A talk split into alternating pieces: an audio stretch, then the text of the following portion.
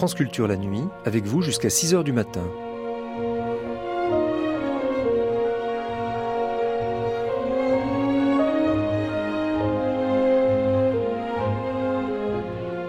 France Culture la nuit, un patrimoine radiophonique.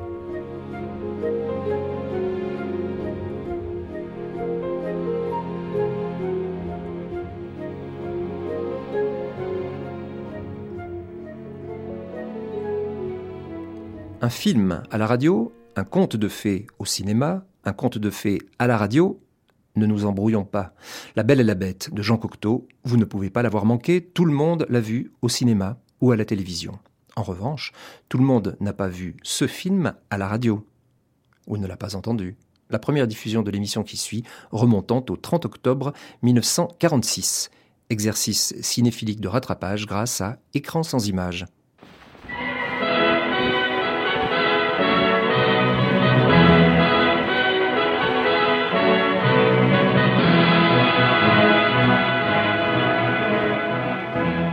L'écran sans image présente La Belle et la Bête.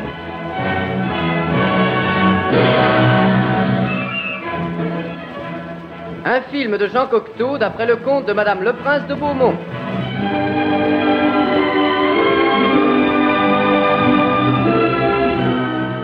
Musique de Georges Auric.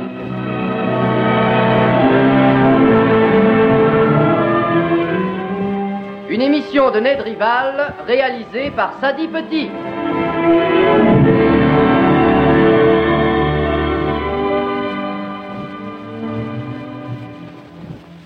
Amis de l'écran sans image, bonsoir, ici Ned Rival. On a beaucoup écrit et parlé sur La Belle et la Bête. Jean Cocteau lui-même l'a dit et l'a écrit. Notre justification d'en parler encore est de vous donner, chers amis, la primeur radiophonique de La Belle et la Bête. Mieux, nous vous raconterons le conte de Madame le Prince de Beaumont, tel que celle-ci l'a conçu, avec quelques images sonores extraites de l'œuvre de Jean Cocteau. Il y a en effet quelques différences entre le conte et le film. Jean Cocteau a étoffé le récit, l'a entouré de ronces, l'a marié au style de Perrault euh, et au style de Jean Cocteau naturellement. Cette œuvre est trop complexe pour en donner brièvement un équivalent radiophonique valable. Et d'ailleurs, Jean Cocteau lui-même n'a-t-il pas écrit Il y aura très peu de texte dans mon film. Ce sera un film agi et musical. Les choses s'y passent plutôt qu'elles ne se disent. Or, nous, nous allons vous les dire.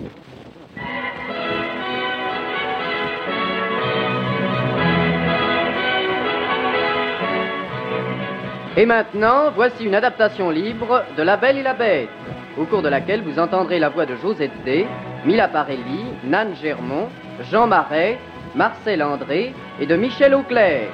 Présenté par Jean Claudio, Pierre Delbon et Jacqueline Morane.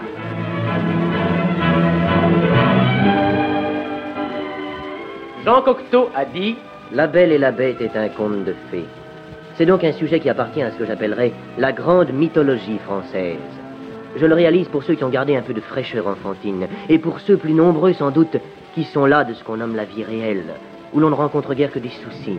Aucune prétention psychologique dans La Belle et la Bête. On pensera en voyant ce film ce que l'on voudra. Il propose à chacun une part de merveilleux, mais le merveilleux a ses lois.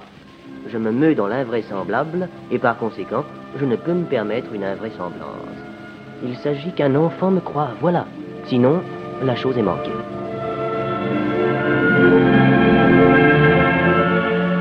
Il y avait une fois, au pays des contes de fées,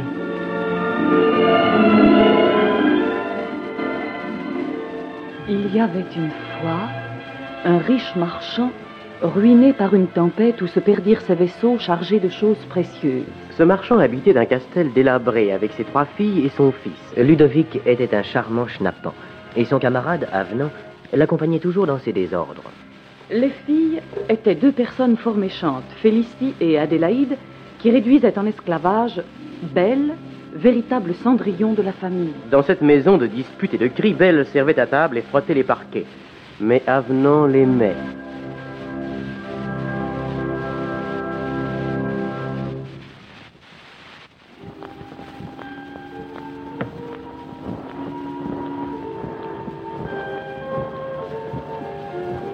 Belle, vous n'êtes pas faite pour être une servante.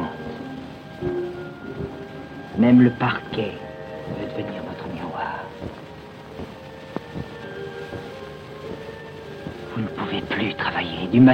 à servir vos sœurs.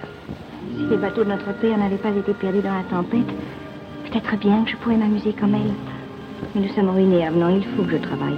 Je me demande pourquoi ce ne sont pas vos sœurs qui travaillent. Mes sœurs sont trop belles. Elles ont les mains trop blanches.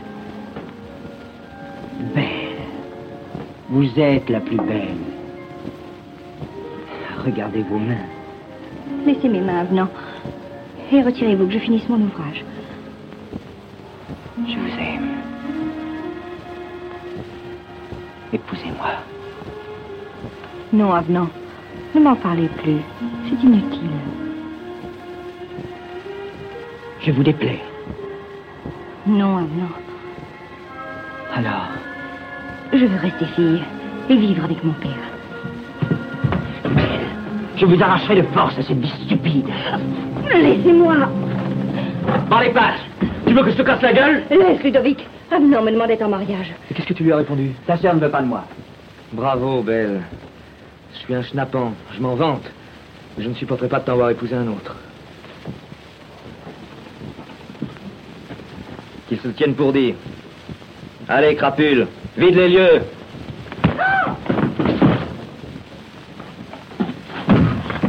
Avenant, vous êtes fou Ludovic, Ludovic Entrez, messieurs, entrez. Je veux que vous soyez des nôtres lorsque j'annoncerai la grande nouvelle.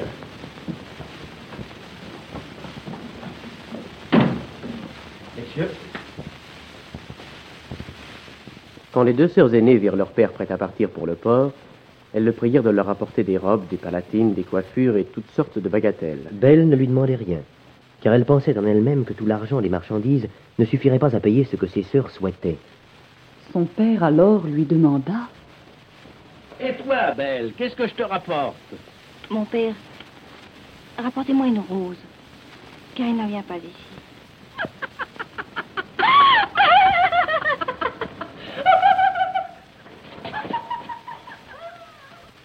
Le bonhomme partit, et arrivé au port, il apprit que ses créanciers avaient été plus rapides que lui, et qu'il était ruiné une seconde fois, ses marchandises ayant été saisies.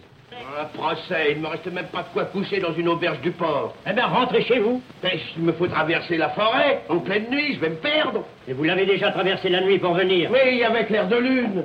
Et maintenant, il va y avoir du brouillard. Je vous répète que je vais me perdre. Eh bien, perdez-vous. Ah non, vous êtes curieux, vous. Je voudrais bien vous voir à ma place. Bonsoir.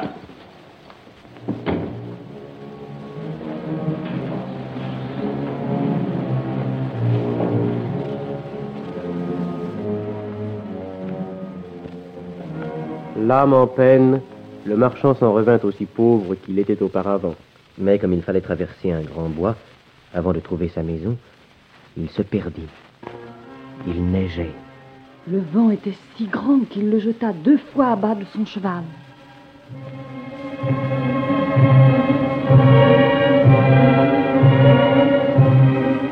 Soudain, il aperçut une lumière. Il marcha de ce côté-là et vit que cette lumière sortait d'un grand palais tout illuminé. Les branches s'écartèrent sur son passage. Les portes s'ouvrirent seules à sa vue. Et des mains porteuses de candélabres le guidèrent jusqu'à une table richement servie. Malgré son effroi, comme il était minuit passé et qu'il était là, le marchand but quelques gouttes de vin et s'endormit.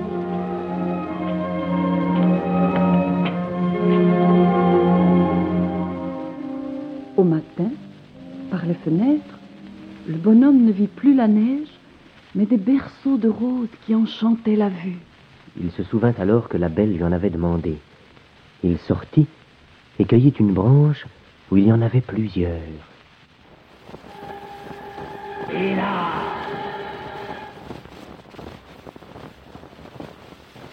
Alors, cher monsieur, vous volez mes roses.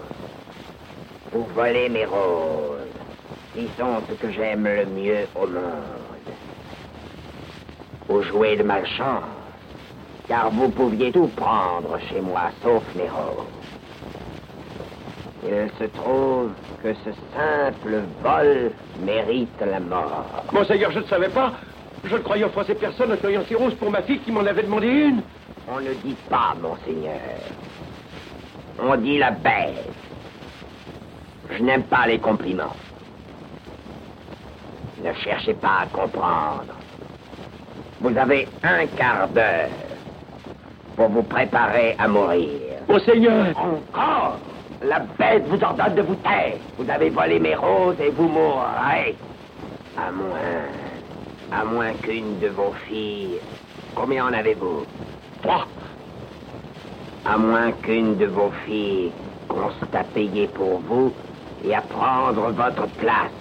Mais... Ne raisonnez pas Filez Profitez de la chance que je vous donne. Et si vos filles refusent de mourir à votre place, jurez de revenir dans trois jours. Jurez Je le jure. Encore faudra-t-il que je puisse retrouver ma route. Je me suis perdu en forêt. Vous trouverez dans mes écuries un cheval blanc. Son nom est le Magnifique. Il n'y a qu'à lui dire à l'oreille, va, où je vais le Magnifique. Va, va, va. Il vous mènera chez vous et vous reconduira au château si vos filles sont trop lâches pour l'enfourcher à votre place. Filez Au galop magique du magnifique, le marchand revint en peu d'instants chez lui. Heureux de son retour, ses enfants se rassemblèrent autour de lui. Mais au lieu d'être sensible à leurs caresses, le marchand se mit à pleurer en les regardant. Il tenait à la main la branche de rose qu'il apportait à la belle. Il la lui donna et lui dit Belle, prends cette rose. Elle me coûte bien cher. Voilà ce qui arrive quand une sotte demande qu'on lui apporte des roses. Voilà ce que produit l'orgueil de cette petite créature. Et qui veut faire le modeste et nous donner des leçons. Ne pleure même pas. Vous ne mourrez pas, mon père. C'est ma faute. Il est juste que j'aille à votre place. Folle, nous irons avec Ludovic. Et nous tuerons cette épouvantable bête. La puissance de cette bête est si grande qu'il ne nous reste aucun espoir de la vaincre. Tiens-toi tranquille, belle. Je suis vieux, j'ai promis, j'irai. Vous n'irez pas, mon père. Vous pouvez encore gagner votre procès. Comment allons-nous vivre? Ben, vous vendrez mes meubles. Pourquoi n'irais-tu pas, Félicie? Tu es trop coriace pour qu'on te mange. C'est grand dommage que cette bête ne réclame pas les garçons. Elle te dévorerait et elle mourrait empoisonnée. Mes enfants, du calme. Mon père, j'aime mieux être dévoré par ce monstre que de mourir de chagrin comme j'aimerais votre perte. Vous n'irez pas chez ce monstre. De quoi vous mêlez-vous? Je me mêle de ce qui me plaît. Seriez-vous amoureux de cette idiote, ça ferait une belle paire. Ah non, gifle là. Du calme, du calme. Répétez, répétez ce que vous venez de dire. Une idiote et un idiot Oh, il m'a frappé Voyou Canard Tu te permets de gifler ma soeur? Toi, si tu veux une gifle, j'en ai plein les notes. Richard Venons Mes enfants, mes enfants. Ludovic, il se trouve mal. Transportons-les dans sa chambre.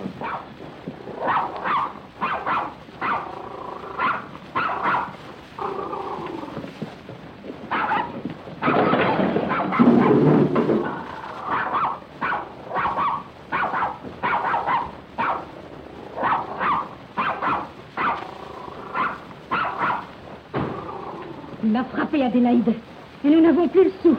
Ne nous laissons pas aller, Adélaïde. La bête les dévorera tous. Et nous épouserons des princes. Félicie et Adélaïde étaient charmées du départ de Belle parce que les vertus de cette cadette leur avaient inspiré beaucoup de jalousie. Ces deux méchantes filles se frottèrent les yeux avec un oignon pour pleurer lorsque la belle partit. Mais le marchand pleurait pour de bon. Seule bête ne pleurait point pour ne pas augmenter leur douleur.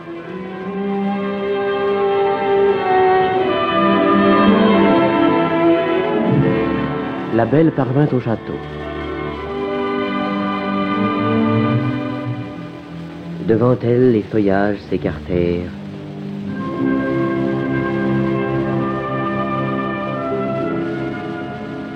Les portes s'ouvrirent.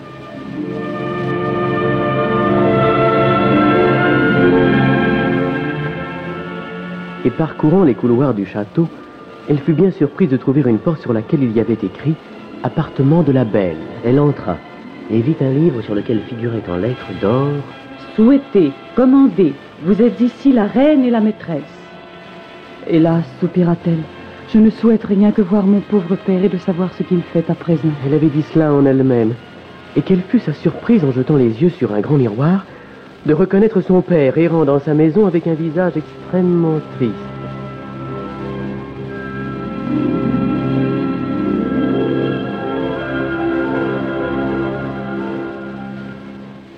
Le soir, comme elle allait se mettre à table, la belle vit paraître la bête et ne put s'empêcher de frémir.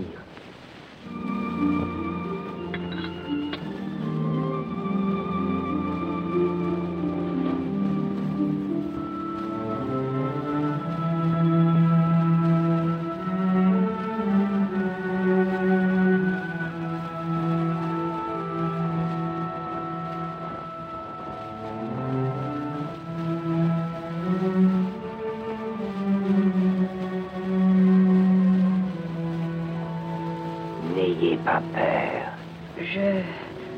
Je n'aurai pas peur.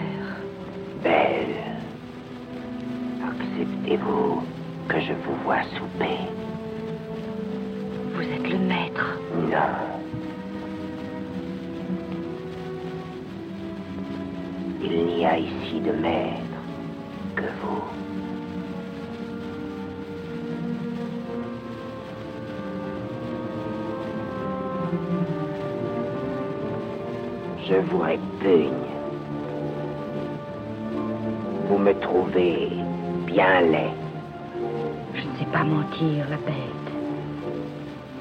Tout est-il ici à votre convenance Je ne me trouve pas très à l'aise dans ces beaux atours et je n'ai pas l'habitude qu'on me serve. Mais je devine que vous faites l'impossible pour essayer de me faire oublier votre laideur.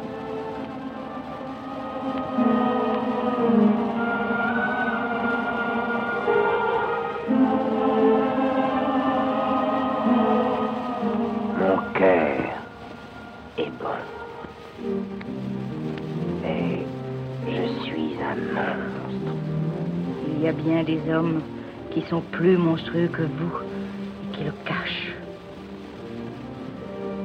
Outre que je suis laid, je n'ai point l'esprit. Vous avez l'esprit de vous en rendre compte. Tout ce qui se trouve dans ce château vous appartient. Exprimez vos moindres caprices.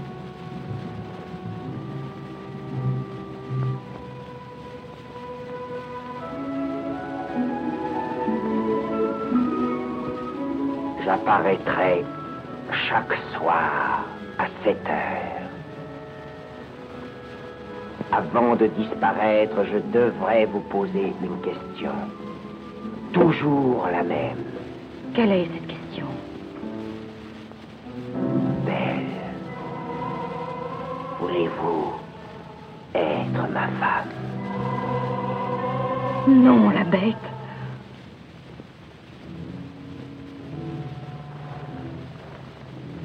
Adieu donc, belle.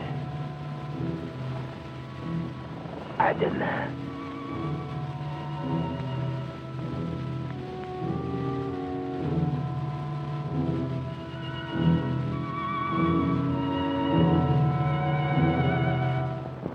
Belle passa trois mois dans le château avec assez de tranquillité. Et tous les soirs, la bête lui rendait visite.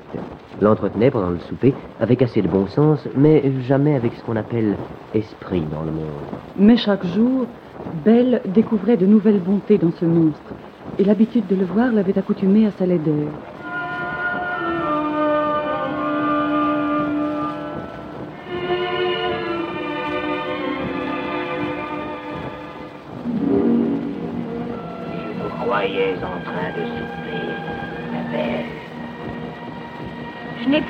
Bête, et je préfère me promener avec vous. Belle, c'est un grand privilège que vous me faites.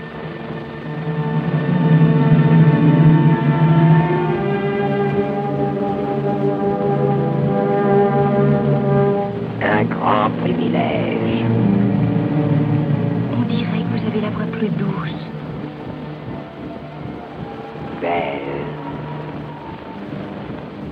Vous ne vous ennuyez pas trop. toute la journée. Je trouve les journées longues. Et ce soir, j'avoue que j'attendais presque cette heure. Quand je vous vois si bonne, j'ose à peine vous poser la question qui m'angoisse et qui me fait du mal. Posez-la, j'y répondrai toujours de la même manière. Soyons amis, la bête. Ne me demandez rien de plus. Cette question était la seule chose qui faisait de la peine à la belle, car le monstre paraissait pénétré de douleur lorsqu'elle lui répétait qu'elle ne voulait point être sa femme. Hélas, la belle avait découvert dans le miroir magique que son père était malade du chagrin de l'avoir perdu, et elle souhaitait le revoir. Aussi demanda-t-elle à la bête Je ne peux vivre sans aller voir mon père. Je vous supplie de me le permettre. Debout, belle Debout C'est à moi de m'agenouiller et de prendre vos ordres. Laissez-moi aller revenir. Au retour, belle, serez-vous ma femme? Vous me tuez. Je sais que je suis très horrible. Mais je mourrai de douleur si je vous renvoie. Et si vous en profitez pour ne jamais revenir? Je reviendrai au bout d'une semaine. Je vous estime trop pour vouloir causer votre mort. Vous me flattez comme on flatte un animal.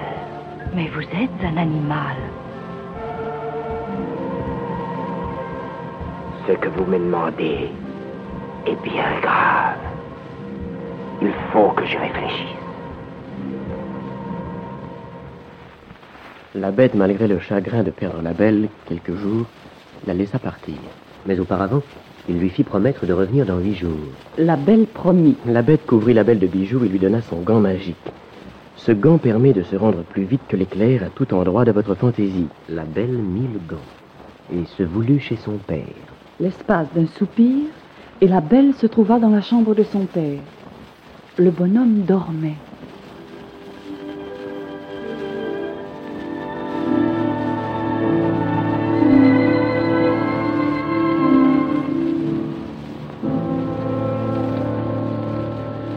Je rêve. Non, mon père, vous ne rêvez pas. C'est Belle qui vous parle. Je te croyais morte. Et j'en mourrais. Tu- Tu as donc pu prendre la fuite. Non, mon père. La bête m'a laissé libre de venir vous voir. Ce monstre a donc une âme. Il souffre, mon père. Une moitié de lui est en lutte contre l'autre. Il doit être plus cruel pour lui-même que pour les humains. Belle, je l'ai vu. Sa tête est atroce. Oh, D'abord, il fait bien peur, mon père. Maintenant, il me donne quelquefois l'envie d'éclater de rire. Mais alors, je vois ses yeux. Ils sont si tristes que je détourne les miens pour ne pas pleurer. Belle, ma petite Belle, tu ne me dis pas que tu acceptes de vivre avec ce monstre. Il le faut, mon père.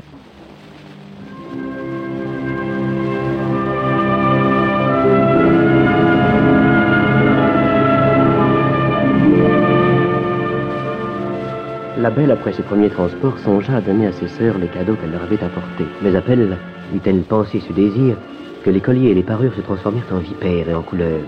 La bête voulait que Belle gardât tout cela pour elle.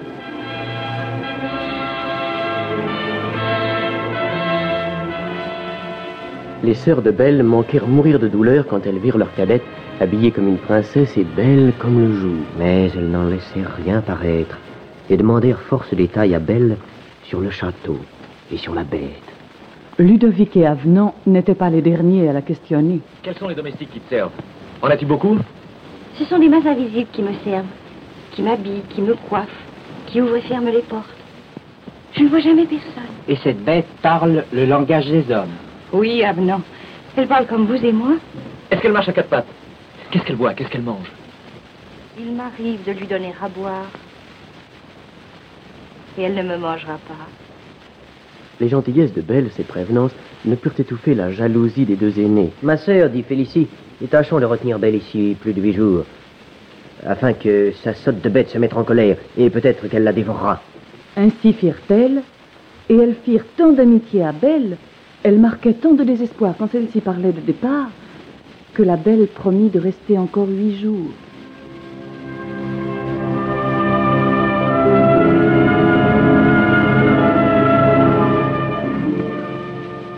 Enfin, Belle, aiguillonnée par le remords, décida de partir. Elle met le gant magique. Belle arrive au château. Il est désert. Où est la bête?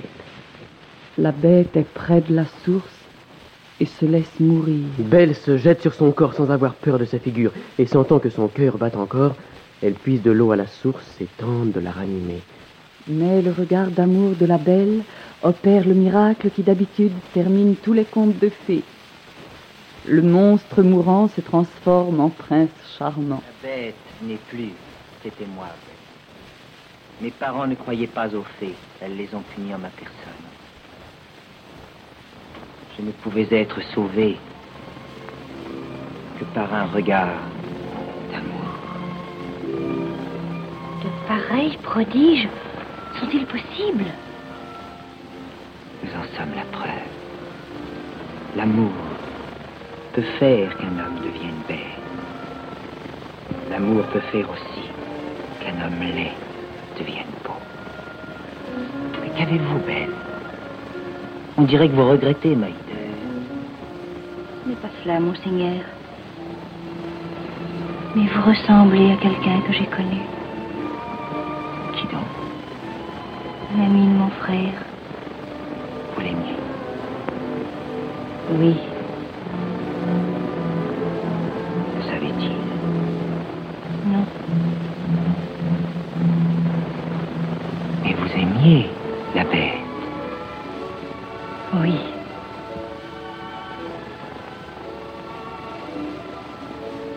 Vous êtes une drôle de petite fille, belle. Une drôle de petite fille. Pour vous servir. Il vous déplaît que je ressemble à cet ami de votre frère. Oui.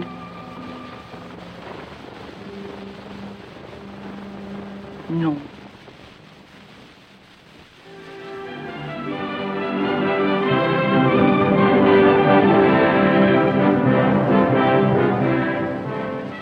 L'écran sans image vous a présenté La Belle et la Bête, un film de Jean Cocteau d'après le conte de Madame le Prince de Beaumont.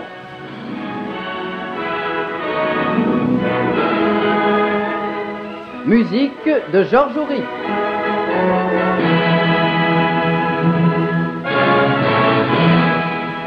Une émission de Ned Rival réalisée par Sadi Petit.